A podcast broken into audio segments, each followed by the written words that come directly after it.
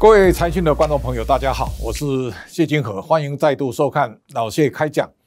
这个礼拜，我相信全台湾的每一个人啊，都非常的关注，在这一次的能耗双控当中啊，台湾所遭受到的重大的袭击。台湾大部分的公司啊，都在中国有设厂。中国宣布大停电之后呢，这样的一个冲击，第一个，台湾的 PCB 的产业啊，最大生产基地在中国。这个时候呢，其实大部分的这个印刷电路板的业者都受到很大的影响啊。第二个呢，我们也看到，包括红海、苏州厂，这当中最让大家感受到强大的震撼是，连日月光的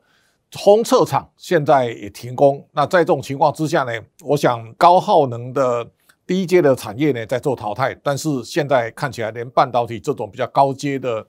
这个产业呢也受到冲击，所以这个冲击是。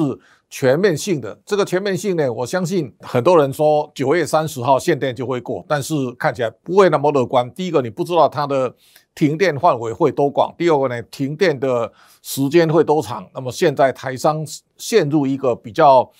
惊恐的状态。换句话说呢，同样停电，我们也要给大家一个提醒。你看到台湾，我们经历过两次大停电，我们整个全台啊几乎大炸锅。哦，这个时候呢，工商界都在。批评台湾呐五缺的问题啊，但是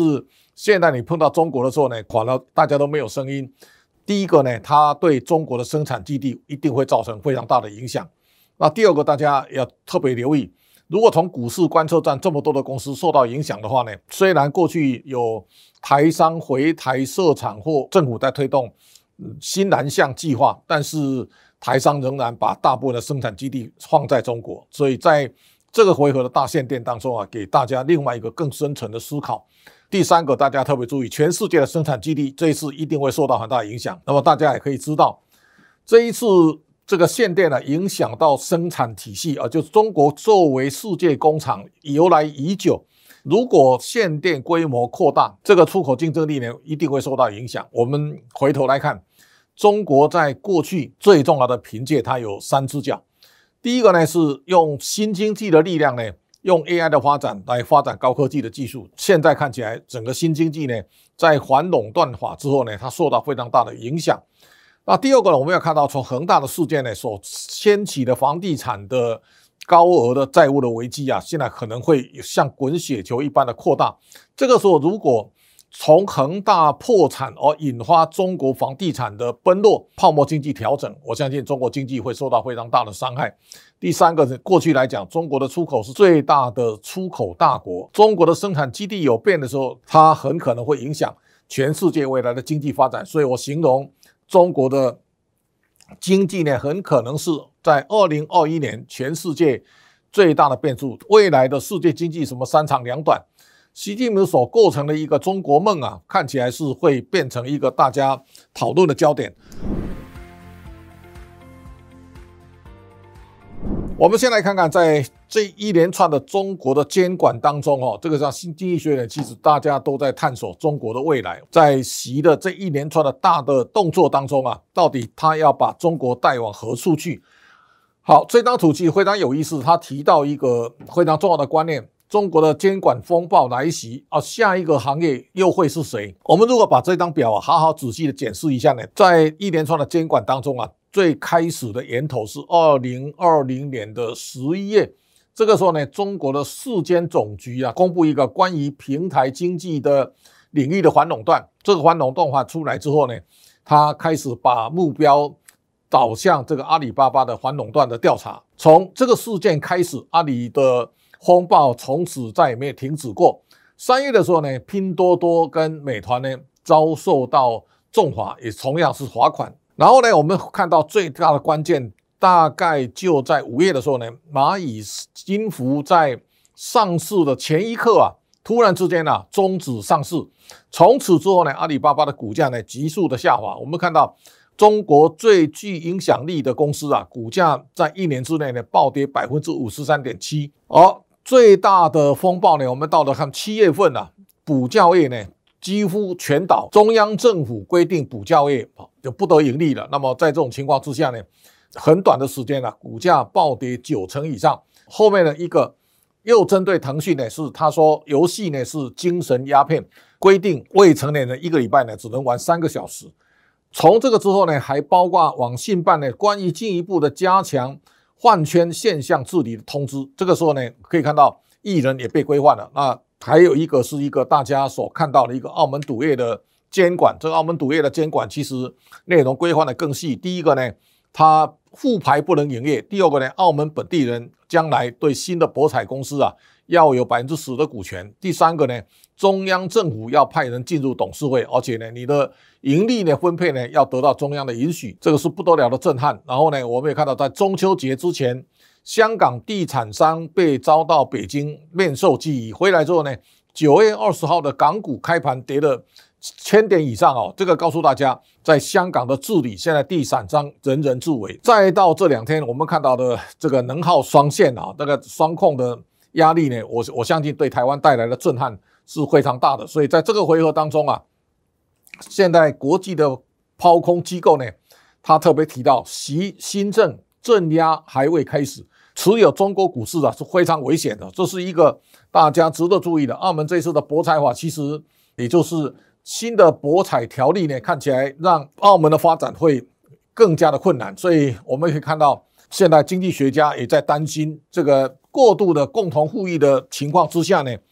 会不会带来一个共同的贫穷？中国的新经济公司呢，这一次基本上都受到非常大的重创。第二个要看中国影响中国最大，其实大家在讲恒大到底会不会是一个雷曼危机的翻版啊？其实最大不同在哪里？我们看到恒大。四家公司啊，股价都大幅的下滑。你看到恒大的地产是非常严重的，恒大物业呢从十九点七四掉到三点九三，更可怕的是恒大汽车现在七十二块四毛五掉到二点六八，跟腾讯合作的恒腾网络呢，它从十七块八呢跌到一点九六，这个是大家要非常注意的一个房地产的危机啊。开端是房地产不断的下跌，然后呢，这个。房地产公司呢，不断的高举杠杆，高举杠杆之后呢，等到房地产发展到巅峰以后呢，平台震荡，后来它后继乏力，但是呢，债务的负担越来越沉重。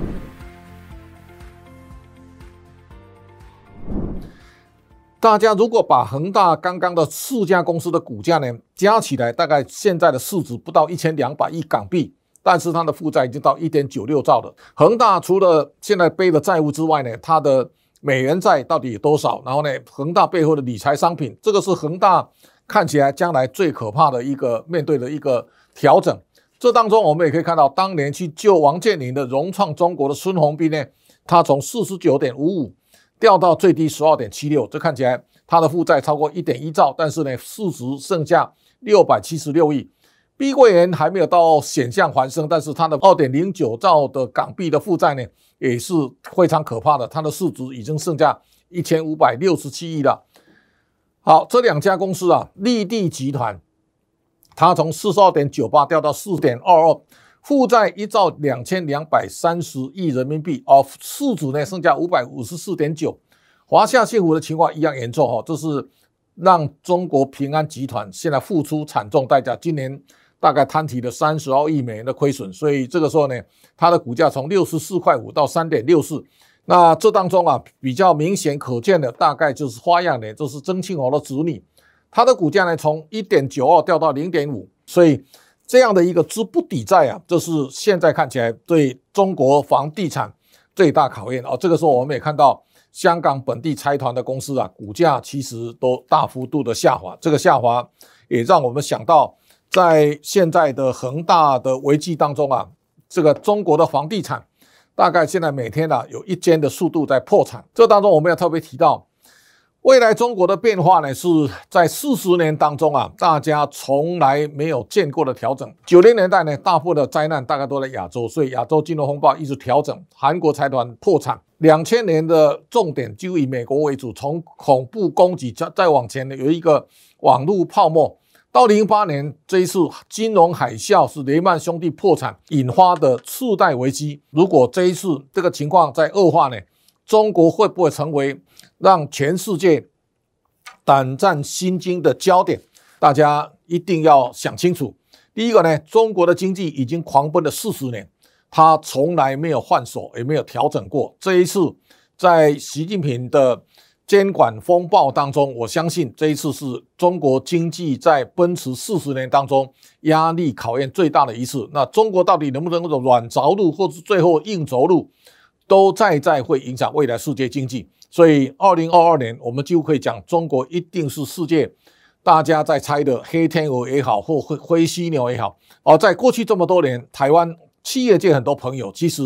都每次跟我讲，习近平是中国的汉武帝。台湾一般的企业呢，对中国的未来过度的想象美好，这个很可能是未来产业当中啊，你必须啊要面对的挑战。这个时候呢，鸡蛋放在中国篮子太多的，我相信对股价的未来的发展是不利的。我相信二零二一年现在的此时此刻是中国经济变化最多端、最。